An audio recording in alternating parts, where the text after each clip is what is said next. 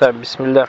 إن الحمد لله نحمده ونستعينه ونستغفره ونعوذ بالله من شرور أنفسنا من سيئات أعمالنا. إنه ما يهديه الله فلا مضل له ومن يدلل فلا هادي له وأشهد أن لا إله إلا الله وحده لا شريك له وأشهد أن محمدا عبده ورسوله. ثم ما بعد. Зазволение Всевышнего Аллаха Субхану Аталя, сегодня мы поговорим об обрядах умры – согласно Курану и Сунне и преданиям праведных предшественников Ридвануллахи алейхим. Во-первых, Баракалуфикум, прежде чем начать эту тему, мы должны знать, братья, что прежде чем что-то говорить или делать в религии Аллаха Субхану Аталя, мусульманин должен обладать знанием о том, что он собирается сделать или сказать. Как говорится, знание прежде слов и дел – все мы, Баракалуфикум, знаем, что Всевышний Аллах Субтитры не примет наших дел, пока они не будут соответствовать двум условиям. Первое – это искренность, то есть чтобы дело было только ради Всевышнего Аллаха. И второе обязательное условие – это соответствие сунне. Поэтому хочу напомнить о том, что каждый из нас, выезжая в Умру или Хадж, должен делать это только ради Всевышнего Аллаха Субхану Аталя. Это что касается искренности, Баракалуфикум. Что касается соответствия сунни, то о том, как это делается по сунне, мы поговорим позже. Человеческая сущность, Баракалуфикум, такова, что человек хочет знать о достоинстве того, что он собирается сделать. И это побуждает его из милости Всевышнего Аллаха Субхану Аталя. Он нам сообщил либо в Коране, либо через пророка, саллаллаху алейхи вассалям, о достоинстве того или иного дела. И так как мы сегодня собрались, Баракалуфикум, поговорить об умре, иншаллах Тали, приведем те хадисы, которые говорят или же разбирают достоинство умры. Посланник Аллаха, саллаллаху алейхи вассалям, сказал в достоверном хадисе, умра в Рамадане равнозначно совершению хаджа. В другом версии хадиса пришло, что умра в Рамадане равнозначно совершению хаджа со мной, то есть с пророком, саллаллаху алейхи вассалям. Ученые сказали, что за совершение умры в Рамадан человек получит такую же награду, как и за хадж. Но это не значит, что умра, совершенная в Рамадан, может заменить хадж. Также посланник Аллаха, саллаллаху алейхи вассалям, сказал, совершение каждой следующей умры после предыдущей служит искуплением грехов, совершенных между ними. Что же касается безупречного хаджа, то есть хадж мабрур, то не будет за него иного воздаяния, кроме рая. Также посланник Аллаха, саллаллаху алейхи вассалям, сказал, совершайте хаджи умру одну за другой, ведь поистине они удаляют бедность и грехи, подобно тому, как кузнечный мех удаляет окалину из железа, золота и серебра. Также пророк, саллаллаху алейхи вассалям, сказал, паломники, совершающие хаджи умру, является делегацией Аллаха. Он их позвал, они ему ответили. Они его попросили, он им дал. Абдулла ибн Умар Баракалуфикум рассказывал, что однажды я сидел с пророком, саллаллаху алейхи вассалям, в мечети Мины. И к нему подошли два человека. Один был из Ансара, а другой был человек из племени Сакиф. Они поприветствовали пророка, саллаллаху алейхи вассалям, и сказали, о посланник Аллаха, мы пришли спросить тебя кое о чем. На что пророк, саллаллаху алейхи вассалям, ответил, если хотите, я сообщу вам о том, из-за чего вы пришли ко мне. И о чем вы меня хотели спросить? А если хотите, то сами спросите, я вам отвечу. Они сказали, сообщи он нам, о посланник Аллаха. И тут человек из племени Сакиф сказал человеку из Ансаров, спрашивай. А человек из Ансаров сказал, расскажи мне, о посланник Аллаха. Пророк, саллаллаху алейхи вассалям, сказал, ты пришел ко мне спросить о том, какое вознаграждение тебя ждет за твой выход из своего дома с целью посетить мечеть Харам и о том, какое вознаграждение тебя ждет за два раката после тавафа, и за то, какое вознаграждение тебя ждет за бег между Сафой и Марвой, и спросить о том, какое вознаграждение тебя ждет за стояние на Арафате, и о том, какое вознаграждение тебя ждет за бросание камней и за жертвоприношение и за заключительный таваф. И сподвижник сказал, клянусь тем, кто послал тебя с истиной, именно об этом я и пришел тебя спросить. Пророк, саллаллаху алейхи вассалям, сказал – Поистине, когда ты выходишь из своего дома с целью посетить мечеть Харам, за каждый шаг твоей верблюдицы Аллах записывает тебе хорошее дело и стирает одно прегрешение. Что касается твоих двух ракатов после Тавафа, то это подобно тому, что ты отпустишь на волю раба из потомков Исмаиля. Что касается бега между Саффой и Марвой, то это подобно тому, что ты отпустишь 70 рабов. Что касается твоего стояния на Арафате, то не сходит на первое небо, то Всевышний Аллах не сходит на первое небо и хвалится перед всеми своими ангелами, говоря, «Мои рабы пришли ко мне, лохматые из разных мест, желая моей милости, и даже если ваши грехи будут по количеству подобны песчинкам, или каплям дождя, или морской пене, я прощу вам. Идите, мои рабы, прощено вам и тем, за кого вы ходатайствовали». Дальше пророк, саллаллаху алейхи вассалям, сказал, а что касается бросания камней тобою, то за каждый брошенный тобою камень тебе прощается один большой грех и смертельный грехов. А что касается твоего жертвоприношения, то это остается про запас для тебя у твоего Господа. И что касается бритья тобой головы, то за каждую волосинку, которую ты сбрил, тебе записывается доброе дело и стирается одно прегрешение. А что касается заключительного тавафа, то ты уже, то ты уже делаешь его без единого греха. И приходит ангел, который ставит свои руки между твоих плеч и говорит, делай на будущее тебе уже все, все прошлое прощено. Барак Луфикум. Это хадис шейх Альбани привел в книге Сахих Таргиб, Таргиб, хадис достоверный. Тут, братья, хотелось бы затронуть маленький вопрос, то есть после того, как мы поговорили о достоинстве умры, который интересует многих братьев. А это можно ли делать хадж или умру в том случае, если у тебя есть долги?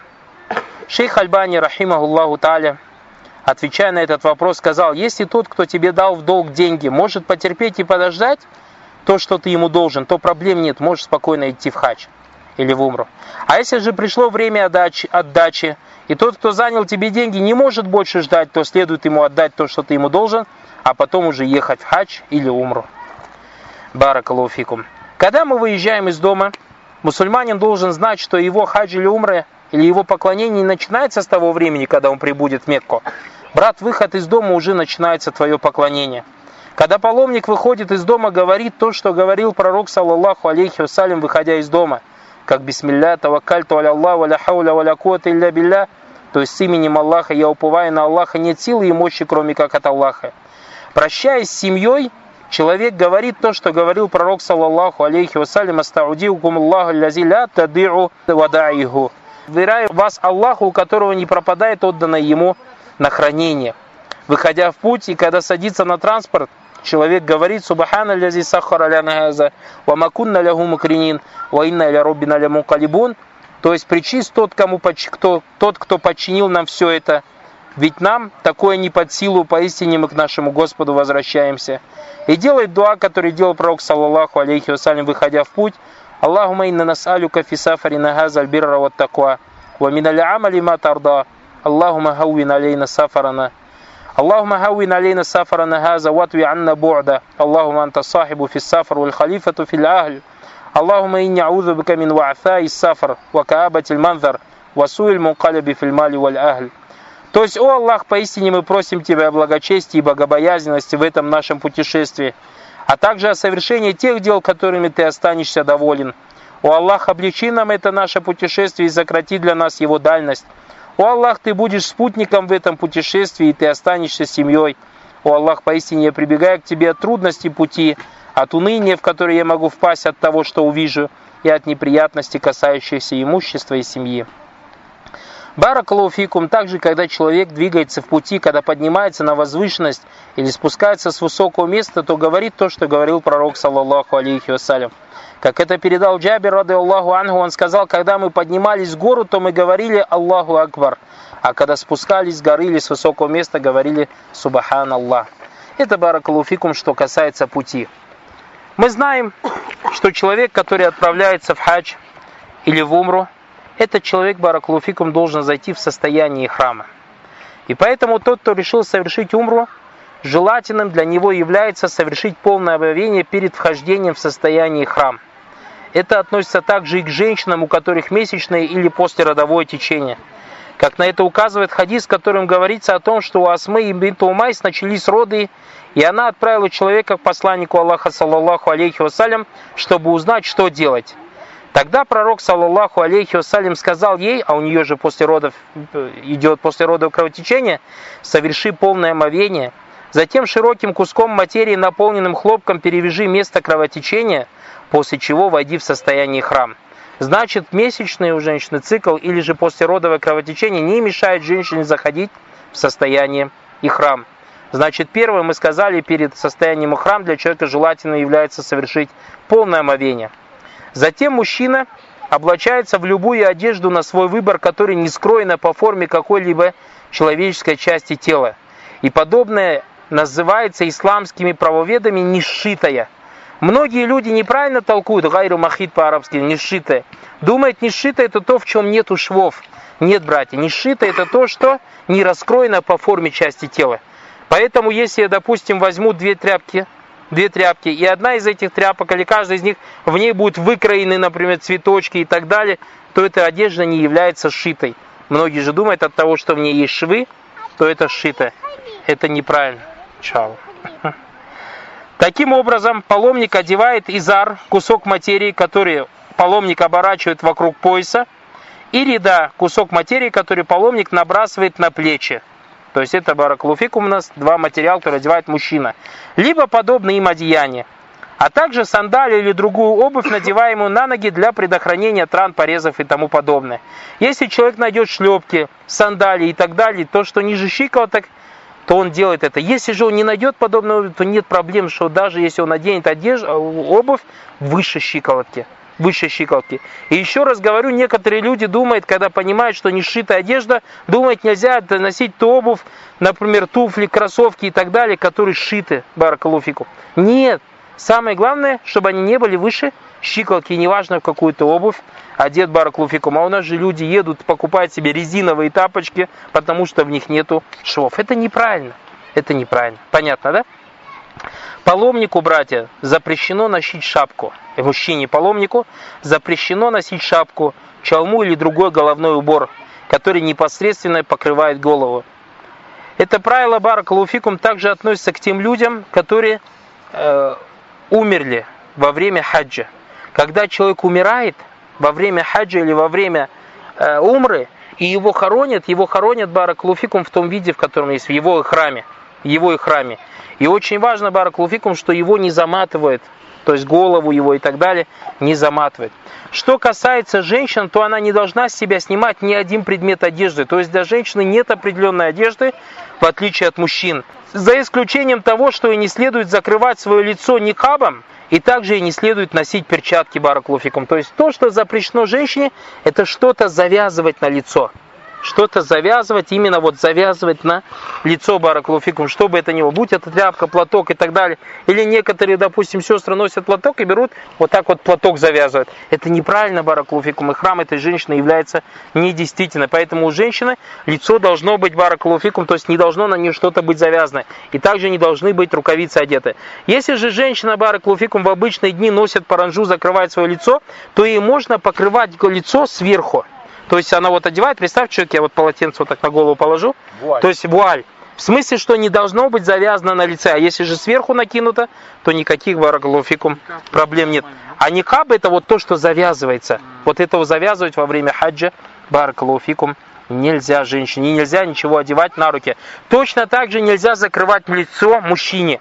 Некоторые братья в наше время, особенно в последнее время, когда распространился свиной грипп, едут в Умру, в Хачи, говорят, сейчас вот народы со всего мира едут, свиной грипп, я боюсь, и одевают себе эту повязку. Если боишься, сиди дома и не едь в Умру. Почему? Потому что твой храм с этой повязкой недействительный. Как мы сказали, когда умер один сподвижник, упал с верблюда, пророк Саласем сказал, не покрывайте ему голову и не закрывайте ему лицо. Потому что лицо паломнику тоже закрывать является запретным те же братья, кто видел, ездил в хаджи в умру, видел, что многие э, паломники одевают эту медицинскую повязку в состоянии храма. Это является баракалуфикум запретным. Пророк, саллаллаху алейхи вассалям, сказал, находящемуся в состоянии храма не следует носить рубашку, чалму, плащ, шаровар, любую одежду, которая окрашена желтым деревом варс, либо шафраном. И кожные носки, если только он не сможет найти сандалии ибо тогда кожные носки носить можно. То есть, потому что кожные носки обычно бывают выше щиколоток баракулуфикум. Ибн Таймия, рахматуллахи алей, в своей книге Манасикуль Хадж сказал, паломнику нет необходимости обрезать кожные носки, чтобы они были ниже лодыжек. Поскольку пророк, саллаллаху алейхи вассалям, сначала приказал обрезать их, а уже после этого, находясь на Арафате, он разрешил носить шаровары тем, кто не нашел изар, и кожные носки тем, кто не нашел сандали. Таково наиболее правильное из двух мнений ученых. Понятно, да? При этом женщине, находящейся в состоянии храма, разрешено прикрывать свое лицо, как мы сказали, чем-либо наподобие покрывала, то есть вуаль сверху, или женского одеяла в виде джильбаба, который с головы опускается на лицо, даже согласно наиболее правильному мнению ученых, если оно касается лица. Однако при условиях, что она не завязывает его на своем лице, о чем сказал Ибн Таймия. То есть нет проблемы, если она так одела, что к лицу ее прикасается, и поэтому многие, может быть, из вас увидели, что некоторые женщины носят как? Одевают вуаль сверху, ну, под тем лозунгом, чтобы э, лицом не прикасался, они как бы вот одевают бейсболку, и сверху бейсболки одевают, и у них как бы вот так получается, как у пчеловода. Получается, как у пчеловода. Кто в Умру брать ездил, видели, с Пакистана особенно много сестр делают. Это баракалуфикум неправильно, то есть не является и сунной пророка, саллаллаху алейхи вассалям. Это что касается вхождения в состояние храм. Одежда и состояние храм баракалуфикум, одеть одежду и храма и войти в состояние храм, это не одно и то же. Поэтому ученые говорят, что человек, как на это пришли указания в Коране и Сунне, заходит в состояние храм. В состоянии храм заходить, это знаете, как вот как заходить в молитву. Как мы в молитву заходим? То есть представьте, человек, допустим, дома лежит под одеялом раздетый. И он одел одежду, чтобы одеть, зайти в молитву, начать молиться. От того, что он одел одежду, он же не зашел в молитву. А молитва когда начинается? Когда он скажет слова Аллаху Акбар. Правильно же? Вот нечто подобное, Баракулуфикум, связано с Умрой и Хадж. Когда человек приходит до определенного места, которое называется Микат, Микат это специальное место, где паломник ходит в состоянии храма. Как об этом мы будем говорить дальше. И у нас, как говорится, пользуясь случаем, мы хотим обратить внимание на то, что есть разница между термином или же высказыванием «облачиться в храм», то есть одеть одежду и храм, надеть специальную одежду, называемую храм, который для мужчин, как мы сказали, состоит из двух кусков нескроенной одежды, а для женщины это любая простая одежда, кроме завязанного материала на лицо и перчаток. И разница между термином «войти в состояние храма» войти в ритуальное состояние, когда паломник должен соблюдать ряд запретов, от которых свободны все остальные мусульмане. И вот человек и храм Баракалуфику может надеть до того, как зайдет в состояние храм. Допустим, многие братья летят на самолетах, и они пролетают Микат на самолете. Поэтому, допустим, кто-то летит через Эмираты, и летит, например, Микат, Микат Баракалуфикум будет пролетать в воздухе. Этому человеку, Баракулфику, разрешено одежду одеть в аэропорту в Эмиратах. Разрешено одеть ее в самолете. Никаких проблем нет. Но он, когда задевает ее, он в состоянии храм не входит. Как мы сказали, человек лежал под одеялом, проснулся, сделал тахарат, оделся. Это не значит, что он в молитву зашел. Он зайдет в молитву, когда скажет Аллаху Акбар. Вот так же, когда в Мехат прибудет, над Мехатом будет пролетать, тогда он только заходит в состояние храм. И поэтому человек может одеть одежду и храм даже в своем доме, как это делал посланник Аллаха, саллаллаху алейсалям, и его сподвижники. И в этом содержится облегчение для тех паломников, кто прибывает для совершения умры или хаджа на самолете и не имеет возможности надеть и храм в Микате. Им разрешено садиться в самолет, будучи облаченными в храм, однако в самолете они должны войти в состояние храма лишь незадолго, незадолго до пересечения Миката, чтобы не получилось так, что паломник пропустил Микат, так и не войдя в состояние храма. И, альхамдуля, в самолете постоянно объявляют, заранее объявляют в любом самолете, который летит туда, что мы приближаемся к Микату Баракалуфику. И сунный Баракалуфикум, прежде чем зайти в состояние храм и одеть на себя одежду и храм – Сунна является умастить свое тело ароматическими маслами, благовониями и так далее, что будет запретным после того, как человек уже зайдет в храм. Однако до того, как он зашел в храм, то есть перед тем, ты сделал, мы сказали, первым делом ты делаешь что? Гусль. Потом можешь все-все-все свое тело, баракалуфикум, обмазать благовониями. Айша Радеоланга передает, что я видела блеск благовония в проборе на голове у Пророка То есть представьте, как много духов Пророк Саллаху мазал на себя. При этом можно использовать любые благовония, у которых есть запах, но нет цвета. Однако это не относится к женщинам, поскольку женщины не умощаются благовониями. Все это сделает, следует сделать до того, как паломник вознамерился войти в состояние храма около Миката. Если же он захочет умаститься благовониями после вхождения в состояние храма, то это делать строго запрещено. Также баракалуфикум, кроме духов, то есть благовоний, когда человек заходит в состояние храм, ему не дозволено удалять волосы или ногти, стричь, брить на теле, в любом месте на голове и так далее. Также человеку баракалуфикум, как мы сказали, запрещено использовать благовоние как для тела, так и для одежды. после уже вхождения в храм. Также человеку запрещено охотиться и ломать деревья. Будь он в состоянии храма или не в состоянии храм, это все является запретным тогда, когда он зашел в запретную территорию, территорию Мекки или территорию Медины Баракалуфикум.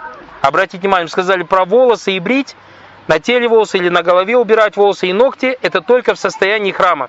Что касается деревьев, и охоты на животных, то это запрещено, будь то в храме ты или не в храме, запрещено после того, как ты, ты вошел в запретную территорию, то есть на территорию Мекки или Медины, Бараклуфикум. А где там начинается территория Харам, оно там отмечено Бараклуфикум.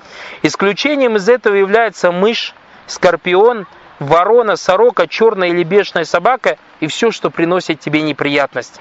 То есть насекомое какое-то и так далее. В этом Бараклуфикум в убийстве их никаких проблем нету, потому что на это пришло указание в хадисах.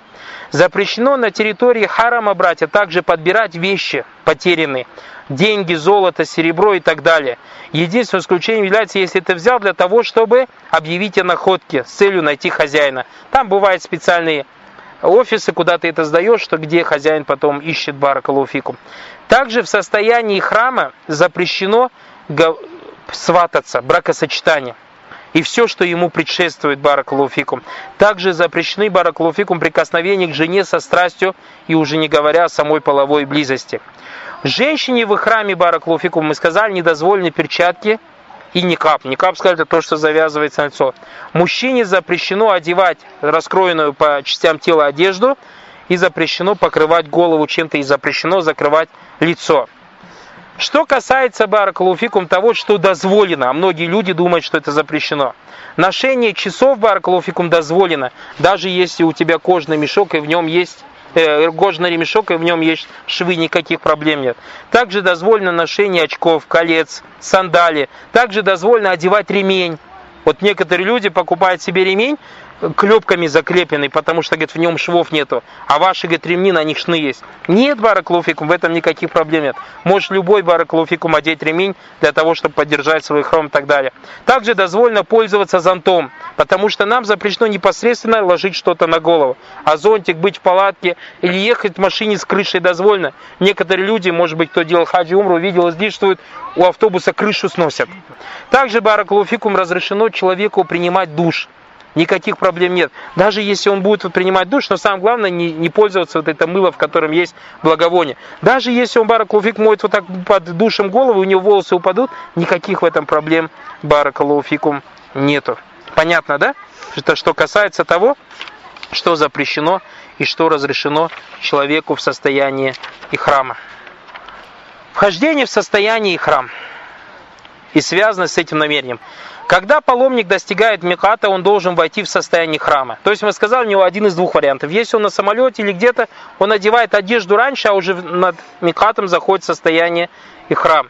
Если же он едет на транспорте, то он спокойно выходит, там есть места, принимает душ, одевает одежду и заходит в состояние храм.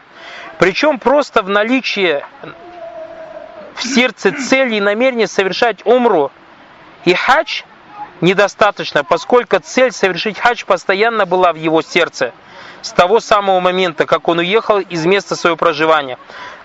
Он должен Баракалуфикум произнести слова или совершить дело, посредством которого он станет паломником, находящимся в состоянии храма. Нечто можно уподобить это чему молитве. Человек хочет, идет в мечеть, у него намерение читать намаз. От того, что у него намерение читать намаз, он же не зашел в намаз, он должен обязательно поднять руки и сказать Аллаху Акбар. Вот нечто подобное Баракалуфикум делает паломника, это что?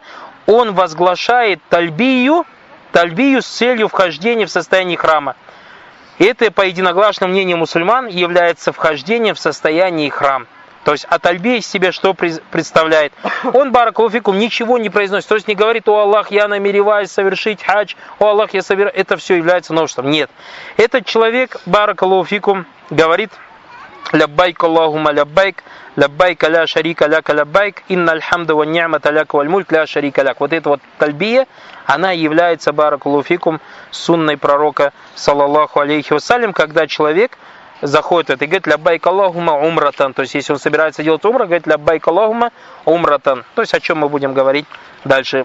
Барак Аллаху фикум. Некоторые люди говорят, о Аллах, поистине хочу совершить хаджи умру, облегчи же мне ее и прими его от меня Все это, баракулуфикум, является новшеством, потому что ничего подобного не передается от пророка, саллаху алейсалям.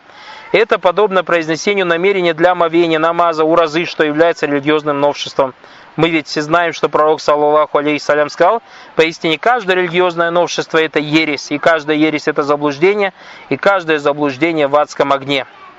Где, баракулуфикум, находится микат, то есть где то место, в которое человек входит в состояние храма. Существует вокруг Мекки пять микатов. Первый Зульхуляйфа, второй Джохфа, третий Карнуль Маназель, четвертый Ялямлям, пятый Затулерк. Эти микаты предназначены для жителей этих мест, то есть кто с этой стороны идет, или для тех, кто пересекает их, желая совершить хаджи и умру. Тот паломник, чей дом находится ближе к Мекке, чем эти места, входит в состояние храма из своего дома, включая мекканцев, которые входят в состояние храма в Мекке. Зуль-Хулейфа – место вхождения в храм для мединцев. Оно является поселением, расположенным на расстоянии 6-7 миль от Медины.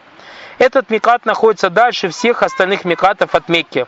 Расстояние между ним составляет примерно 400 с лишним километров в зависимости от той дороги, то есть от той дороги, по которой ехать.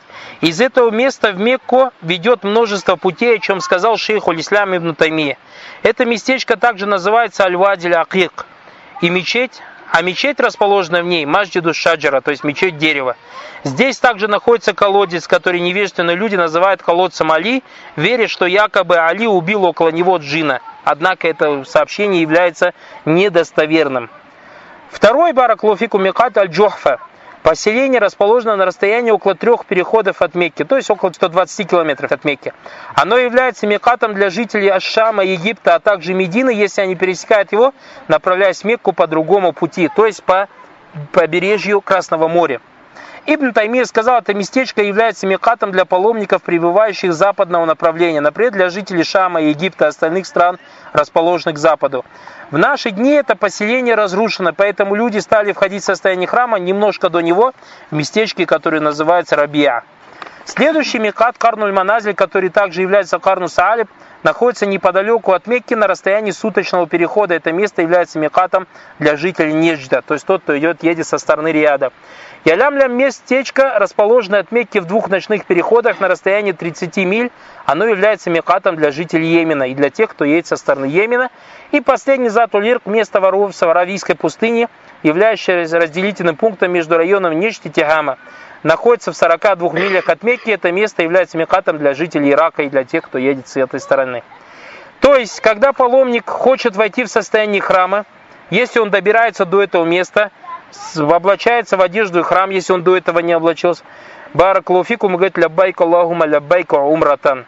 То есть вот перед тобой я Аллаху, Аллах, совершая умру. Есть маленький момент, если у человека есть какие-то причины того, что может быть есть какая-то причина, из-за которой он может не закончить свою умру, то есть у нас в шариате Баракулуфикум такой вопрос, называется обуславливание умры или обуславливание хаджа. То есть, если паломник опасается, что какая-то причина может помешать ему совершить умру до конца, будь это болезнь или страх, то при произнесении тальби он может обусловить свою умру перед Всевышним Господом, сказав, чему научил пророк, саллаллаху алейхи вассалям, Аллахума махилля хайсу хабастани. О Аллах, мое место выхождения из храма там, где ты меня задержал. Допустим, человек сильно болен и боится, вдруг с ним по дороге что-то случится. Просто если человек так сделает, то барак луфикум, если действительно с ним что-то случится, кто-то его задержит или он заболеет, то ему разрешено выходить из состояния храма при совершении умры, ему не надо будет приносить жертвенное животное в жертву в качестве искупления. А если же он не сделал такое, то ему мало того, что надо будет искупление животное принести, ему обязательно в следующий год надо будет восполнить этот хадж или эту умру. Также, Барак Луфикум, очень важный момент, о котором не знают многие люди, не существует специального намаза по случаю вхождения в храм. Многие люди, когда дело задевает их храм, делают специальную молитву в два раката. Однако, если паломника застало время намаза до вхождения в храм, допустим, вы из Медины едете, в Зулькулейфа мечеть пришли, время Зухра, что сделать? Почитать Зухр, потом и храм одеть, или же и храм одеть, потом Зухр? Лучше Барак Луфикум почитайте, Зухр сначала, это сунна является, а после намаза зайти в состояние храм. Примером для него служит посланник Аллаха, саллаллаху алейсалям, который зашел в состояние храма после того, как совершил обеденную молитву. Однако, Баракулуфикум, есть другой вопрос, который люди путают. А это совершение намаза в именно в этом месте Вадиль Акик. Вадиль Акик, это мы сказали Михат Зульхуляйфа, когда человек едет с Медины. Однако тому, кто ходит в состоянии храма в Зуль-Хуляйфе, желательно помолиться в ней, два раката. Однако это не по случаю вхождения в храм, а из-за особенностей этого места и его благодати. Так имам Бухари привел хадис от Умара Абнуль Хаттаба, который сказал, я слышал, Вадиль Акик, посланник Аллаха, саллаллаху алейхиссалям, сказал, сегодня ночью ко мне явился посланец от Господа моего и сказал, соверши молитву в этом благодатном ваде, более правильно баракалуфикум баракат переводить как благодать, а не благословение. В этом благодатном ваде и скажи умратан фи хаджатан, я совершаю умру в хаджи. И в другой версии этого хадиса передается умратан ва хаджатан, я совершаю умру и хадж. То есть, если я заезжаю в какой-то, еще раз вкратце, через Микат какой-то, кроме Зульхулейфы, то нету специальной молитвы для их храма. Но если пришло время намаза, то я почитаю простой намаз, потом захожу в храм. Если же я еду из Медины в Зульхулейфе, то есть два раката не ради их храма, не из-за их храма, а из-за чего? Из-за этой мечети Бараклофикум. Можно сказать, как приветствие именно вот этой вот долины. Также передает от Ибн Умара, что пророк, саллаху алейсалям, сказал, что остановившись в ночник в Зульхулейфе внутри Вади, он увидел сон. Другой версии этого хадиса передается, ему приснился сон, в котором было сказано, «Поистине ты в долине благодатной بارك الله فيكم». Значит, человек, мы сказали, одел ихрам, зашел в состояние ихрам, в одном из этих микатов. Что от него требуется дальше? То есть он заходит в состояние ихрам, как это لبيك اللهم لبيك عمرة. Я перед тобой, Аллах, готов совершить умру. Затем паломник стоя обращается лицом к кибле, после чего произносит тальбию для совершения умра, или если он совершает хадж, о чем речь шла ранее, говорит اللهم هذه عمرة لا رياء فيها ولا سمعة. У Аллаха это умра, нет ни показухи и стремления к славе. Затем человек начинает произносить тальбию пророка, صلى الله عليه وسلم, «لبيك اللهم لبيك، لبيك لا شريك لك لبيك، إن الحمد والنعمة لك والملك، لا شريك لك». То есть переводится примерно так, вот я перед тобой, о Аллах, вот я перед тобой, вот перед тобой я и нет у тебя сотоварища. Вот я перед тобой, поистине тебе принадлежит хвала, и тебе принадлежит милость и владычество, и нет у тебя сотоварища. Пророк, саллаллаху алейхи вассалям, ничего не прибавлял к этой тальбии. К числу тальби пророка, саллаллаху алейхи вассалям, также относилась такая ляббайка илягуль хак, ляббайка илягуль хак. Вот я перед тобой, Бог истины. Придерживаться тальбии пророка, саллаллаху алейхи вассалям, является лучшим. Несмотря на то, что дополнения к ней разрешены, поскольку пророк, саллаллаху алейхиссалям, ничего не сказал тем людям, которые добавляли к его толбе следующие слова «Ляббайка заль маариш, ляббайка заль фавадль», то есть «Вот перед тобой я владыка ступени, вот перед тобой я владыка милости». Ибн Умар прибавлял к этой тальбе следующие слова «Ляббайка ва саадайк, валь хайру биядайк, варрахба иляйка валь амаль». Вот я перед тобой, благодаря твоей помощи, покорен тебе, благо в твоих руках, и я обращаю свои стремления к тебе и свои дела, бараклуфикум. Ну, как мы сказали, когда сподвижники говорили слова пророк Саусам, подтвердил их. Поэтому либо мы ограничиваем словами пророка, либо добавляем слова сподвижников бараклуфикум, которые подтвердил пророк, саллаллаху алейсалям. Очень важный момент, бараклуфикум, паломнику велено повышать голос при произнесении тальбии поскольку Пророк Саласам сказал, ко мне явился Джибриль и велел мне приказать своим сподвижникам и тем, кто со мной, повышать свои слова, свои голоса при произнесении тальбии. В наше же время братья заходят в состояние храм и стесняются, хоть лябайк Аллахума лябайк, лябайк, ля шарика Кого боитесь, баракалуфик? Не надо, надо громко кричать. Посланник Аллаха, саллаху алейсалям, сказал, лучший хадж – это громкое произнесение тальбии и пускание крови жертвенного животного. Поэтому, войдя в состоянии храма, сподвижники пророка, саллаху не успевали достичь местечки Рауха, то есть перед Меккой, их голоса уже были охрипшими. То есть представляете, как они кричали? Кроме того, пророк, саллаллаху алейхи вассалям, сказал, «Я будто вижу, как Муса, алейхиссалям, спускается со склона, громко взывая к Всевышнему Аллаху со словами Тальбии». В том, что касается Тальбии женщины, баракалуфикум, то женщины подобны мужчинам – поскольку два предыдущих хадиса носят всеобщий характер, поэтому им также следует повышать свой голос, если только нет опасений, что это может вызвать искушение Баракалуфикум, то есть при присутствии мужчин. Так Айша, рады Аллаху Анха, повышала свой голос до такой степени, что ее слышали мужчины. Абу Атыя сказал, я слышал, как посланник, я слышал, как Айша говорила, поистине я знаю, какой была тальбия пророка, саллаллаху алейхиссалям. После чего я слышал, как она произносила тальбию и так до конца бараклуфикум. Однако женщины, когда делают тальби, если там мужики орут, женщина уже автоматически слышно не будет, поэтому она может это делать слух. Аль-Касим ибн Мухаммад передал однажды ночью Муаве, вышел один и услышал произносящий тальбию голос, спросил, кто это, женский голос. Ему ответили, Айша, мать правоверных, совершающая умру из Танаима. Когда об этом упомянули Айша, она сказала, если бы он спросил меня, то я сама бы ему сообщила об этом, Баракалуфикум. Это предание привел Ибн Абишейба, о чем сказано в книге Аль-Мухалля. Его иснад достоверный шейх Слам Ибн Таймия сказал в своем труде Монасик, женщина повышает свой голос до такой степени, чтобы ее слышали ее спутницы. При различных обстоятельствах желательно также еще выше повысить голос Бараклофикум. Следует непрерывно повторять тальбию, поскольку, во-первых, она относится к обрядам хаджи. То есть постоянно, не так какое-то время говорим, какое-то не говорим. Эти слова являются частью достоверного хадиса, приведенного в сельсилета хадис Сахиха. Ко мне явился Джибриль, сказал, Мухаммад, прикажи своим сподвижникам повышать свои голоса при произнесении тальби, поскольку она относится к обрядам хаджа. Во-вторых, пророк, саллаллаху алейсалям, сказал, едва только произносящий тальбию произносит ее слова, как тут же произносит тальбию то, что находится справа и слева от него. Деревья, камни и глина, пока не закончится земля здесь и там, справа и слева от него.